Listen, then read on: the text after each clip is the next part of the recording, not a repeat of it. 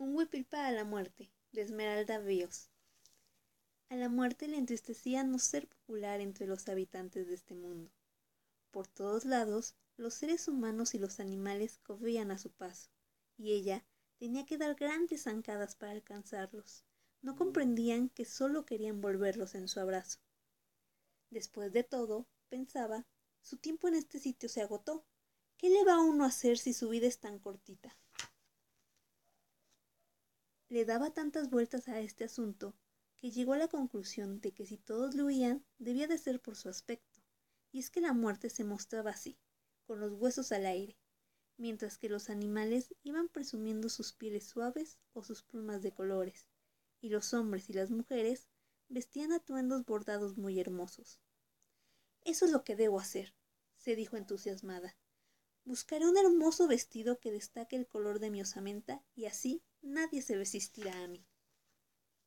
Con prisa alegre, la muerte empezó a revolver sus cachivaches. Se probó una concha, un calcetín, una escoba vieja, una jaula oxidada, una olla rota, una flor. De estas tenía miles, no sabía por qué, pero la gente siempre le regalaba flores. Pero nada le sentaba bien. Tendría que pensar en algo más después de las labores del día. A ver, a ver, ¿a quién le toca hoy? Con un suspiro resignada, tomó su tropa mariposas y subió a la tierra. Finalmente, recogió su última ánima de la jornada entre alocadas correderas. Estaba tan triste que no tenía ganas de volver a su cueva. Seguiré sola por siempre, gimoteó abatida la flaca. En esos momentos pasaba por ahí una pequeña niña totzil que, al verla tan triste, se detuvo a consolarla como solo los niños saben hacerlo. ¿Por qué lloras, huesuda? dijo, teniéndole un pañuelo, pero ella, llorosa como estaba, ni reparó en el gesto. Es que todos me huyen y ya me cansé de estar sola. Terminó esta frase con una sonora limpieza de sus fosas nasales. Pero a mí me gusta estar sola, por eso le cuento historias a los árboles, a los conejos y a los bichos también. En mi casa no puedo hacerlo, pues ahí debo de trabajar todo el día en el telar y se necesita mucha concentración, dice mi ma. ¿A ti te gustan los cuentos? La muerte inclinó la cabeza y miró por primera vez a la chiquilla. No pudo evitar asombrarse por su hermoso atuendo con flores formadas con hilos de colores.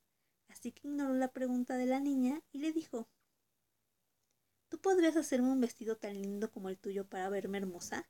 Oye, ¿por qué tú no me tienes miedo? Hasta ese momento, la muerte cayó en cuenta de que la niña no huía de ella y que hasta parecía tenerle cariño.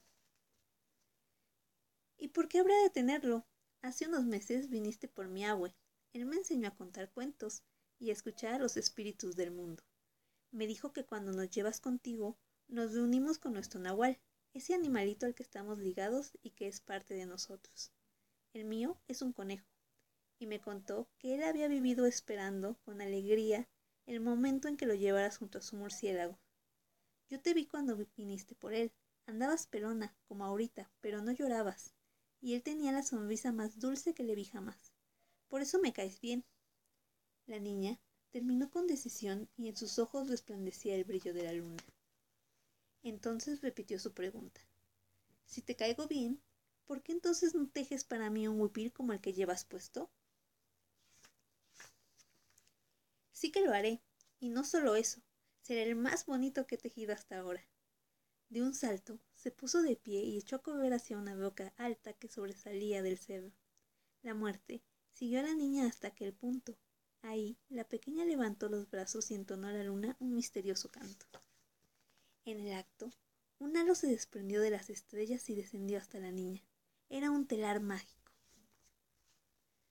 La muerte Maravillada contempló las formas que poco a poco se fueron revelando en aquel mágico telar.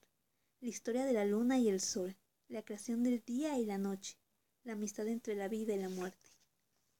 Cuando terminó, la niña le mostró la muerte el huipil que había bordado para ella. Como verás, dijo, en este mundo nadie está solo. Así como yo tengo a mi nahual, tú tienes a tu contraparte, la vida, así que siempre estarás acompañada. Quizá los hombres y los animales te temen, pero eso no te tiene que poner triste. Lo que pasa es que le temen a la vida, porque es su naturaleza. Ellos adoran a la luna y al sol, y su tiempo corre entre el día y la noche. Solo unos pocos entienden que todas estas cosas son parte del mismo tejido. La muerte, emocionada, se probó el huipil. Nunca se había sentido tan guapa. Con este hermoso vestido, acunaré a los vivos para que su camino al otro lado sea más bello. Y cada vez que piense en mi soledad, me sentaré en este monte a ver el mundo, a verlos a todos jugar a la vida.